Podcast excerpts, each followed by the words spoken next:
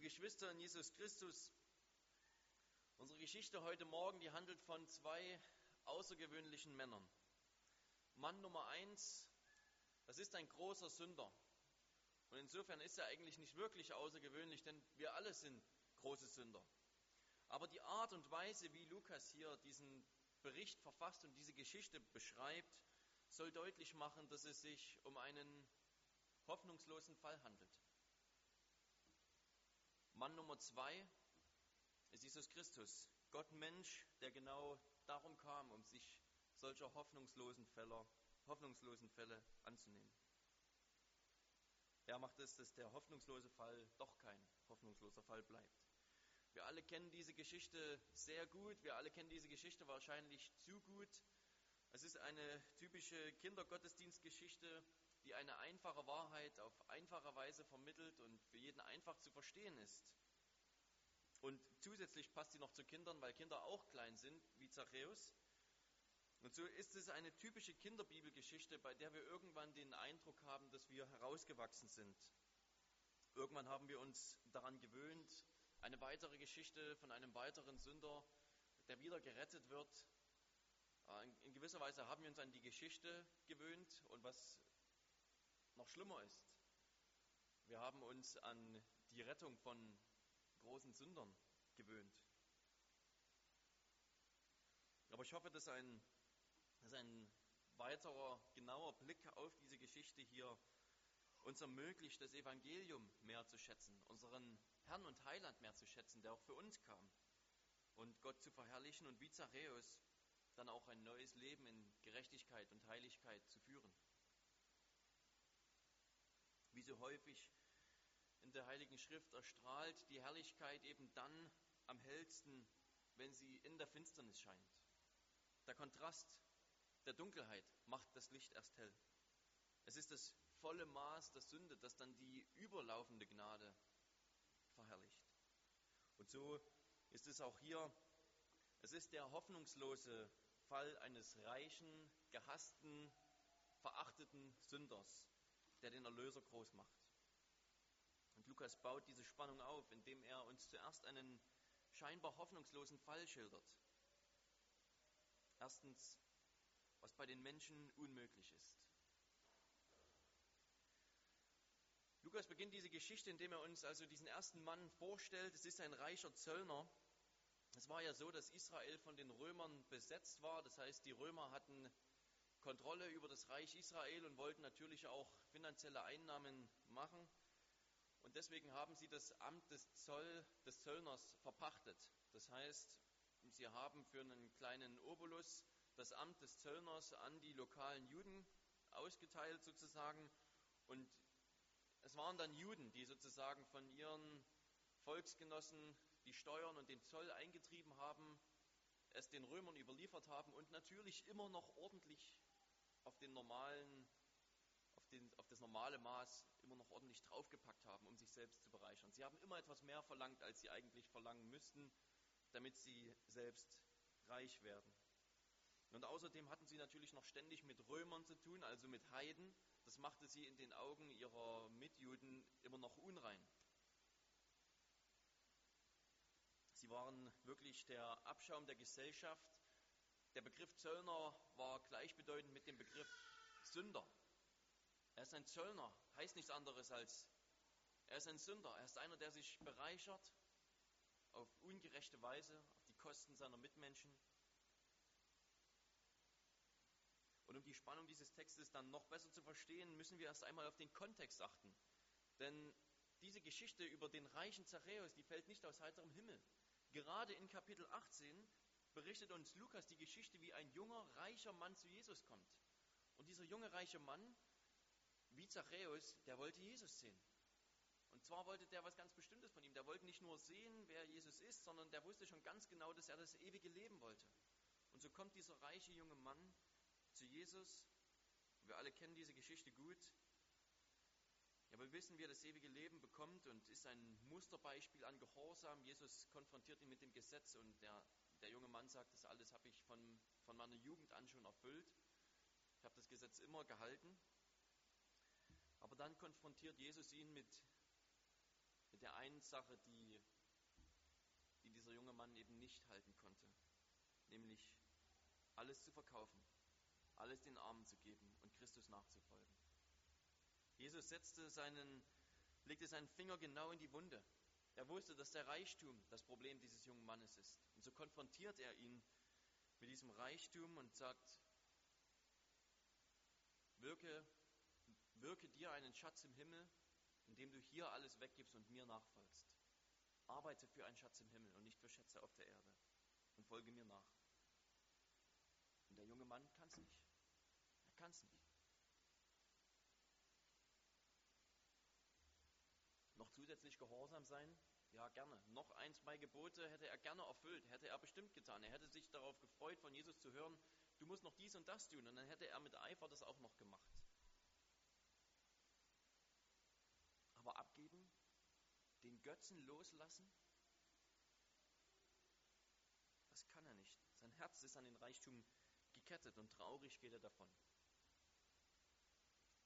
Jesus bleibt überraschend unbeeindruckt davon, dass dieser junge Mann einfach davongeht. Und Jesus sagt ein Wort, das seine Jünger schwer geschockt hat. Er sagt, eher kommt ein Kamel durch ein Nadelöhr, als dass ein Reicher ins Himmelreich kommt. Mit anderen Worten, es ist unmöglich. Es ist unmöglich, dass ein Reicher in den Himmel kommt. Es ist nicht nur schwer für ein Kamel durch ein Nadelöhr zu gehen, es ist unmöglich. Es passiert nicht nur selten, es ist unmöglich. Es unmöglich, dass so ein reicher Mann in den Himmel kommt. Jesus ist ganz realistisch. Und er konfrontiert seine Jünger hier mit dieser realistischen Aussage. Bei den Reichen ist das Herz so sehr an diesen Götzen gekettet, an das Geld gekettet, dass es unmöglich ist, für sie gerettet zu werden. Soweit erst einmal hier dieser Kontext für Zachäus. Natürlich, wir wissen, wie die Geschichte noch weitergeht. Die, die Jünger fragen, wer kann denn überhaupt gerettet werden? Und Jesus weist darauf hin, dass Gott das sehr wohl kann. Dass Gott das genau tut. Aber für einen Reichen sagt er zuerst einmal, es ist unmöglich, gerettet zu werden. Und dieser reiche junge Mann trabt einfach wieder ab, so wie er gekommen ist. Ohne ewiges Leben. Und dann haben wir hier Zachäus, nur einige Verse später. Und wir erfahren als erstes über ihn, dass er reich war. Und er war sicherlich noch um einiges reicher, denn er war, er war kein junger Mann mehr, zumindest lesen wir das nicht, sondern er hat schon eine Weile als Zöllner gearbeitet. Und hier stellt sich erneut die Frage, ist es wieder so einer von diesen reichen Jünglingen oder kann er gerettet werden? Ist er ein weiterer Mensch, der dann einfach davongeht, weil er den Standard des Gesetzes Gottes nicht erfüllen kann, weil sein Herz zu sehr an, das, an den Götzen gekettet ist? Ist es wieder nur einer, der auf Jesus als einen guten Lehrer sieht und natürlich noch ein, zwei weitere Gebote erfüllen würde, solange es nicht unbequem wird? Solange Jesus keine unbequemen Forderungen stellt? Ist Zachäus vielleicht so einer, bei dem der Same des Wortes unter Dornen fällt, wo es erst einmal aufblüht und dann wird aber die, diese neue kleine Pflanze erstickt durch den Betrug des Reichtums. Dieses Bild gibt Jesus selbst einmal über die Reichen. Erstickt durch den Betrug des Reichtums wird das Wort zwar erst aufgenommen und dann stirbt es doch ab. Dazu kommt natürlich noch, dass Zareus nicht einmal so viele gute Werke aufzuweisen hat wie der junge Mann. Der junge Mann, der darauf hinweisen konnte, dass er sein ganzes Leben lang eigentlich sehr moralisch gelebt hat und sehr gut gelebt hat. Zachäus dagegen ist durch und durch als Sünder entlarvt. Er ist ein Betrüger, er ist durch Betrug reich geworden.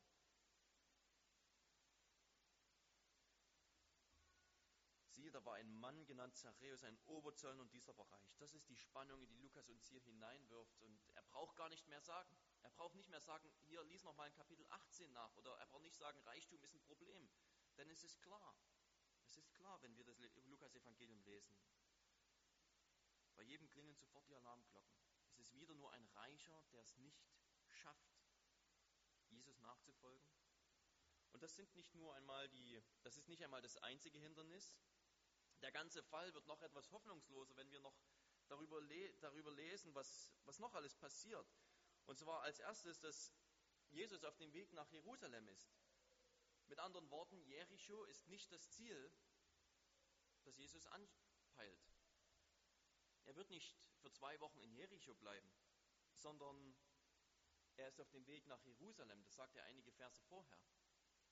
Er predigt nicht zwei Wochen in der Synagoge und wer auch immer vorbeikommen kann in diesen zwei Wochen, der ist herzlich willkommen und kann mit Jesus reden, sondern Jesus läuft durch Jericho hindurch. Vielleicht bleibt er mal eine Nacht und ansonsten geht er weiter nach Jerusalem.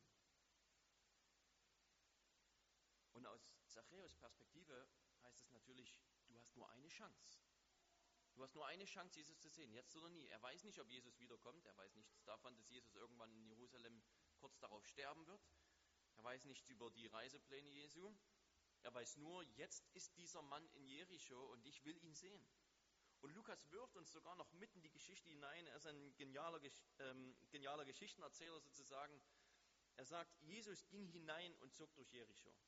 Das heißt, Jesus ist schon in Jericho. Er ging schon hinein nach Jericho. Das sind die ersten Worte, mit denen diese Geschichte anfängt. Das ist wie, als würde man in einem Film mitten in der ersten Szene direkt in die Action geworfen werden. Es geht direkt los. Jesus ist schon in Jericho, er ist schon da. Es gibt keinen Prolog, keine Hintergrundgeschichte. Es heißt nicht, dass Jesus jetzt auf dem Weg nach Jericho war, sondern er hat Jericho schon betreten. Es gibt natürlich auch kein Telefon. Die wussten ja nicht sonst wann, dass Jesus irgendwann kommen würde. Vielleicht gab es einen der Nachfolger in der großen Gruppe, vorausgerannt sind. Das Geschrei hat man vielleicht auch gehört. Aber Lukas berichtet all diese kleinen Details, um, um deutlich zu machen, was für Zachäus hier auf dem Spiel steht. Wenn du ihn sehen willst, musst du jetzt sofort los. Du hast nur eine Chance. Und deswegen rennt er auch. Deswegen muss er auch rennen. Etwas, was man natürlich als Reicher nicht tut. Das ist immer noch damals, das war damals so verpönt und eigenartig wie heute, wenn man auf einmal hier irgendeinen reichen Makler mit Anzug und Tasche durch die Stadt rennen sieht. Das sieht man selten und man guckt immer hin irgendwie untypisch. Man sieht eigentlich immer nur Studenten rennen, aber nicht die Nobeln und Feinen, die normalerweise immer in Audis und BMWs überall hinfahren. So ist es hier, wenn dieser reiche, stinkreiche Mann auf einmal durch Jericho rennt. Und das war natürlich immer noch nicht das letzte Problem. Zusätzlich war er ein kleiner Mann und da wären natürlich Hunderte oder Tausende auf der Straße kleinen Kinder lässt man vielleicht manchmal noch in die erste Reihe, damit sie Jesus auch sehen, aber doch nicht einen Betrüger, einen, der von allen gehasst ist und ausgestoßen ist.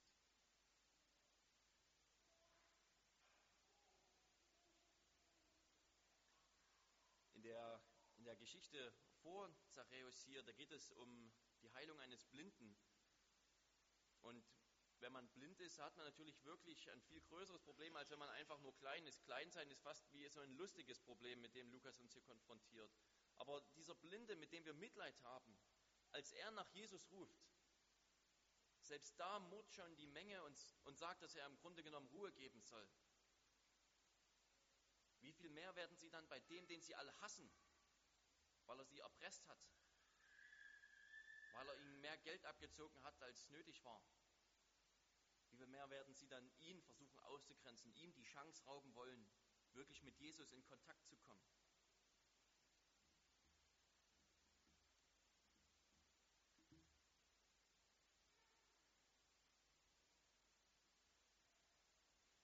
Zachäus hat also nicht nur kaum die Möglichkeit, Jesus überhaupt zu sehen, mit ihm in Kontakt zu kommen, sondern er ist in jeder Weise völlig disqualifiziert. Er ist ein großer Sünder, gekettet an sein Geld, wahrscheinlich versunken im Götzendienst. Letzte Woche haben wir in 1. Timotheus 6 gehört, was Paulus sagt. Die, welche reich werden wollen, fallen in Versuchung und Fallstricke und viele törichte und schädliche Begierden, welche die Menschen in Untergang und Verderben stürzen.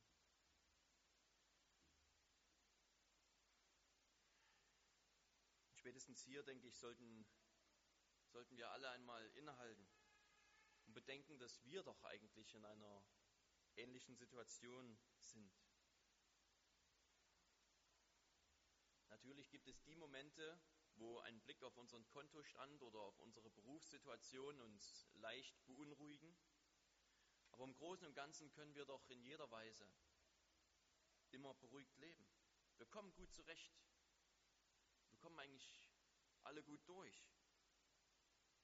Und es ist sehr leicht für unser sündiges Herz in dieser Ruhe zufrieden zu sein.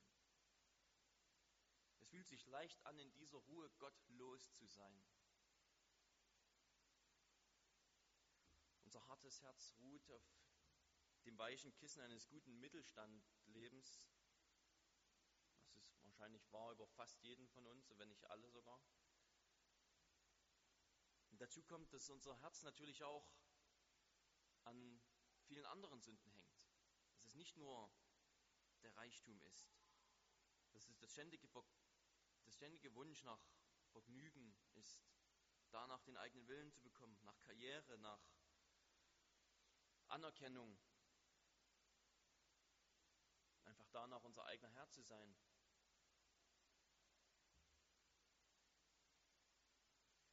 Als Jesus, als Jesus sagt, dass es für einen Reichen unmöglich ist, in den Himmel zu kommen,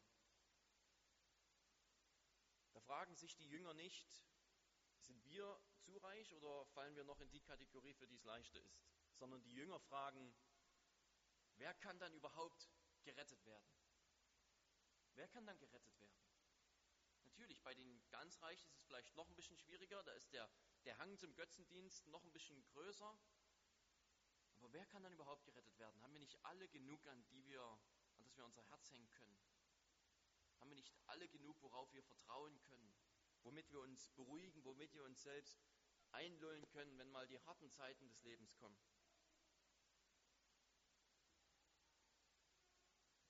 Und Jesu Antwort darauf ist, ja, bei den Menschen ist es unmöglich. Bei den Menschen ist es unmöglich, dass nur überhaupt irgendeiner gerettet wird. Und Gott sei Dank sind wir dennoch heute hier. Dennoch sitzt du heute hier als, als einer, der auf Gottes Wort hört, es liebt, es liest, an Jesus Christus glaubt. Wir sitzen hier als Gottes Kinder. Denn genau aus diesem Grund, genau weil es unmöglich ist für irgendeinen Menschen, und die Reichen gleich recht, sich selbst zu retten und gerettet zu werden, genau aus diesem Grund kam Jesus, genau aus diesem Grund sucht er nach denen, die hoffnungslos verloren sind. Genau aus diesem Grund sitzen wir alle heute hier. Zachäus will Jesus unbedingt sehen und er rennt schnell zu diesem Maulbeerbaum. Die Chancen stehen auf jeden Fall gegen ihn. Ein hoffnungsloser Fall. Reich, verhasst, ausgegrenzt, klein und mit wenig Zeit. Aber er will sehen, wer Jesus ist.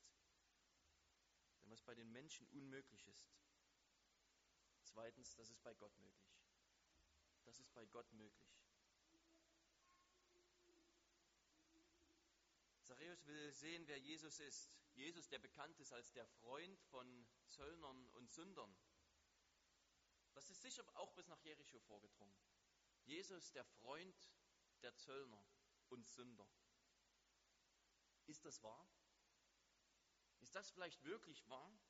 Gibt er sich mit den Außenseitern ab? Hat Jesus ein Ohr für die Außenseiter? Ist wirklich jeder bei ihm willkommen, so dass auch ich, Zachäus, kommen kann? Jeder, der mühselig und beladen ist? Die, die Frage heute Morgen für uns lautet natürlich auch, wenn du noch nicht an Christus glaubst, bist du auch bei ihm willkommen? Oder für uns als, als Christen stellt sich die Frage immer wieder neu, die wir mit dieser und jener Sünde kämpfen oder uns unwürdig fühlen. Sind wir immer noch willkommen? Sind wir immer noch willkommen bei Jesus? Oder ist er nur für die oberen 500 da? Zachäus will es wissen. Ist Jesus auch für einen da wie mich oder nur für die moralisch Guten? Für die, die was vorzuweisen haben? Ist es so eine Anglergeschichte, die, je öfter man sie erzählt, den Fisch immer größer macht? Oder ist es wirklich wahr? Vielleicht vollbringt Jesus ein Wunder, vielleicht hält er eine öffentliche Predigt. Zumindest, was auch immer er tut, Zachäus kann von seinem Maulbeerbaum aus Jesus wenigstens sehen.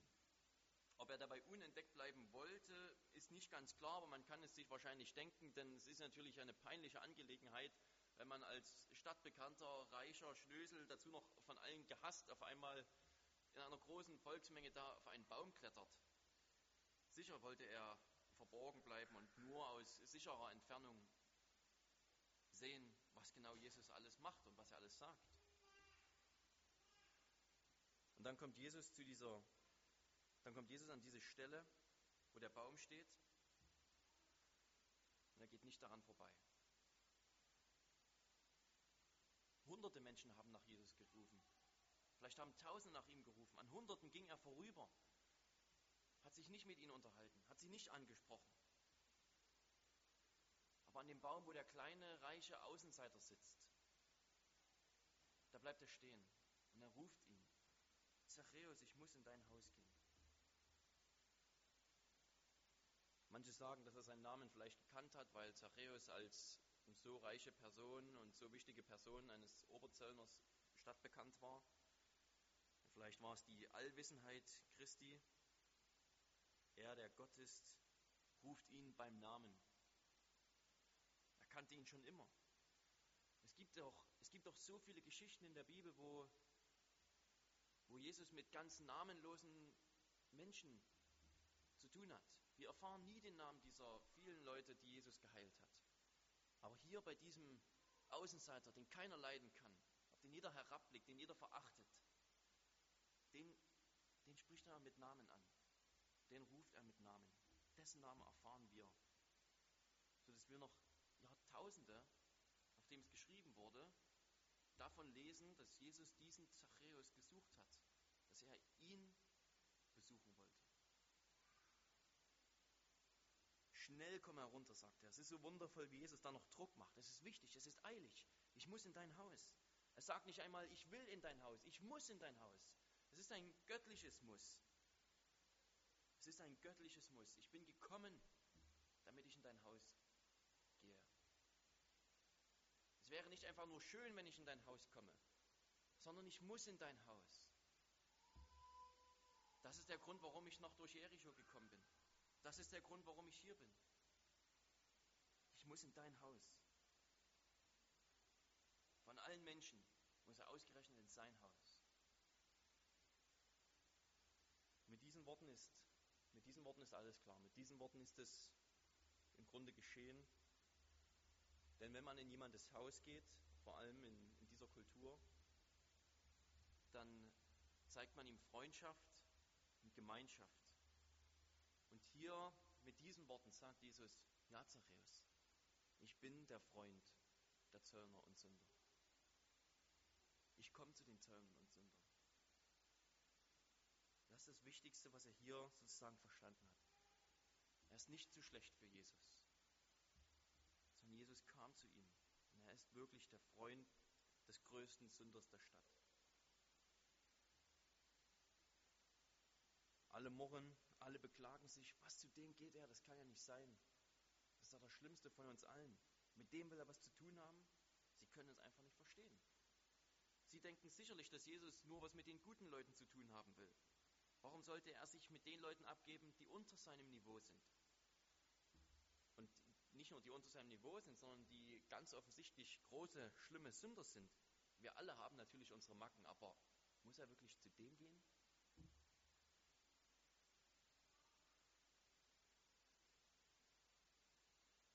hier selbst sind wir natürlich herausgefordert, dass wir nicht denken, einige Menschen seien zu schlecht für Gott, einige Menschen seien würdiger als andere, das Evangelium zu hören. Dass wir nicht denken, sie seien zu unwürdig. Unwürdig warst du auch. Und dennoch sitzt du heute hier. Gottlos warst du auch. Und dennoch nennst du Christus deinen Herr, der dir alles vergeben hat. Das Interessante ist an dieser Geschichte, dass wir kein Wort darüber hören, was Jesus zu ihm sagt, als er bei ihm zu Hause war. Denn das ist scheinbar gar nicht der Punkt. Den Kontrast, den Lukas aufbaut, der besteht darin, dass Zachäus, der Außenseiter war, von allen gehasst war, dass alle über ihn murren und sagen, warum geht er zu ihm? Und dass allein die Tatsache, dass Jesus sagt, ja, ich bin wirklich gekommen, um bei dir einzugehen, das ist sozusagen das, die ganze Zeichenhandlung für den Rest des Evangeliums, den Jesus ihm dann sicherlich im Haus noch erklärt hat. Aber versteht ihr, es geht, nicht um, es geht gar nicht so sehr um die Worte. Lukas hätte sie ja auch berichten können, die Jesus dann im Haus des Zachäus gesagt hat, als sie zusammen Mittag gegessen haben oder was. Sondern es geht darum, dass der, der von allen gehasst war und von allen für zu schlecht erachtet wurde, der von Jesus angesprochen wird, dass Jesus zu ihm geht, dass Jesus ihm signalisiert, ja, ich bin der, der gekommen ist, das zu retten, was verloren ist. Das ist der, das ist der Punkt, das ist der große Kontrast. Und umso schlimmer ist es, wenn wir mit dieser Gruppe darüber murren, dass Jesus diesen oder jenen rettet. Oder dass dies oder jene das Evangelium hören. Oder dass dies oder jene äh, uns, zu uns in den Gottesdienst kommt. Äh, in, in gewisser Weise stehen wir sogar noch als Menschen in der Gemeinde in dieser Gefahr, dass wir uns über andere erheben, die vielleicht intellektuell, sozial, von ihrer Herkunft oder von ihrem Aussehen oder auch schlicht und ergreifend von ihren Sünden, die über sie bekannt sind. Dass wir wegen all dieser Dinge schlecht über sie denken. Dass wir sie deswegen meiden. Dass wir ihnen nicht das Evangelium bringen. Und es ist ein ganz reales Problem, denn Jakobus selbst sagt, dass es noch in der Gemeinde weitergeht. Das sind die Reichen, die von allen gut und nobel behandelt werden, und das sind die, die eben arm sind, mit denen keiner was zu tun haben will, die Sklaven der damaligen Zeit sozusagen, die man meidet. Die Reichen kriegen die besten Plätze und die Armen, mit denen man nicht so richtig zu tun haben will, das schwarze Schaf der Gemeinde, der ist geduldet. Aber Jesus macht uns hier das Gegenteil deutlich.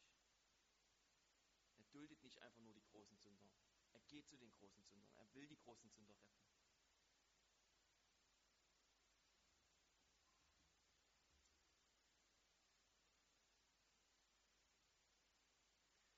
Lukas berichtet in Kapitel 18 nicht nur die Geschichte vom reichen Jüngling, der an seinem Reichtum hängt und nicht, nicht loslassen kann, sondern Lukas berichtet uns auch noch ein, ein Gleichnis, in dem nochmal ein Zöllner vorkommt.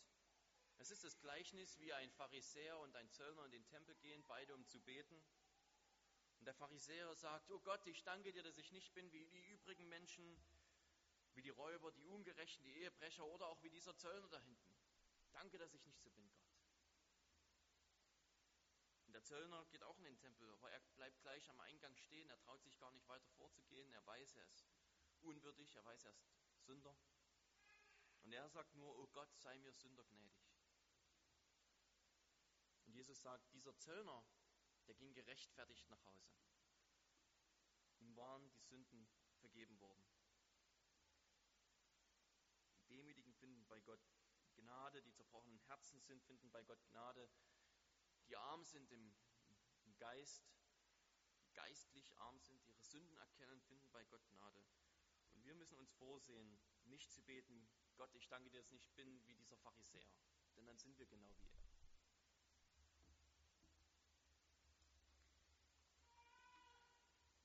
Beides haben wir also in Kapitel 18. Den Zöllner, der seine Sünde bekennt, gerechtfertigt nach Hause geht den Reichen, der nicht von seinem Reichtum lassen kann und abtrabt, ohne irgendwas erreicht zu haben. Traurig. Und dann hier in Kapitel 19, womit haben wir es zu tun?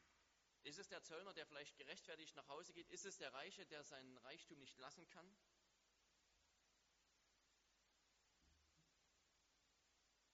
Ist es der, der dem Menschen nach unmöglich gerettet werden kann? Oder ist es der, den Gott dann rettet, weil es ihm möglich ist. Ja, Zachäus wurde gerettet, weil Gott alle Dinge möglich sind. Er hat sich über ihn erbarmt. Er hat ihn, er hat ihn angesehen, beim Namen genannt und ist zu ihm nach Hause gegangen. Er hat gezeigt, für mich ist kein Sünder zu groß.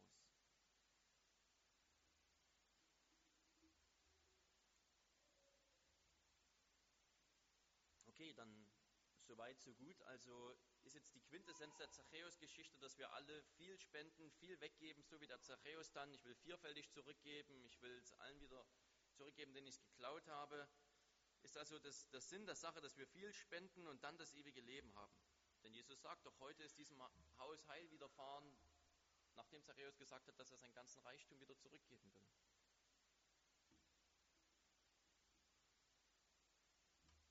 Ist das die Lehre, dass wir wie Zachäus einfach jetzt freigebig sein sollen und dann sind wir gut genug für Christus? Das ist natürlich nicht der Punkt. Die Rettung hat schon stattgefunden.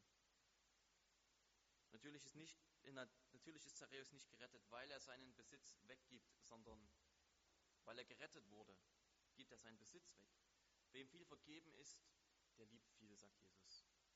Zachäus hat seine Sünde erkannt und er, er liebt viel. Er liebt Jesus viel und er gibt viel ab. Seiner Liebe zu Jesus, der ihn nicht gemieden hat und ihn nicht verachtet hat wie der Rest der Bevölkerung, ändert er sein Leben. Er gibt überschwänglich zurück, er teilt. Wir werden nie gerechtfertigt, ohne dass nicht auch Gott das Werk der Heiligung in uns beginnt. Einmal der Sünde gestorben, fangen wir nun auch an, dem Guten zu leben. Auf die Rettung folgt immer auch die Umwandlung des Lebens nach dem Maßstab Gottes. Zachäus rettet nicht seine guten Vorsätze. Zachäus rettet nicht, dass er so freigebig mit seinem Geld umgeht, sondern Zachäus rettet, dass Jesus Jericho verlässt und nach Jerusalem weitergeht und dort für ihn stirbt. Dass Jesus nach Jerusalem weitergeht und dort für ihn stirbt und für uns alle. Alle Sünder und Zöllner, die ihre Sünden bereuen und umkehren.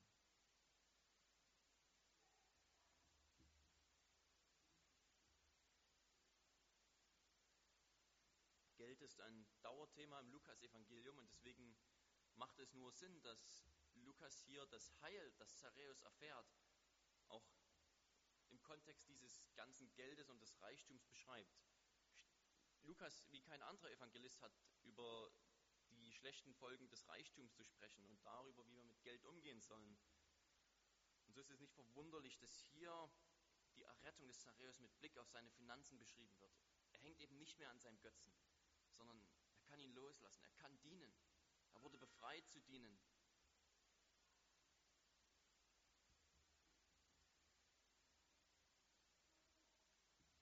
Liebe Brüder und Schwestern, ich möchte mit, mit dem Hinweis schließen, mit dem Lukas selbst diese Geschichte abschließt.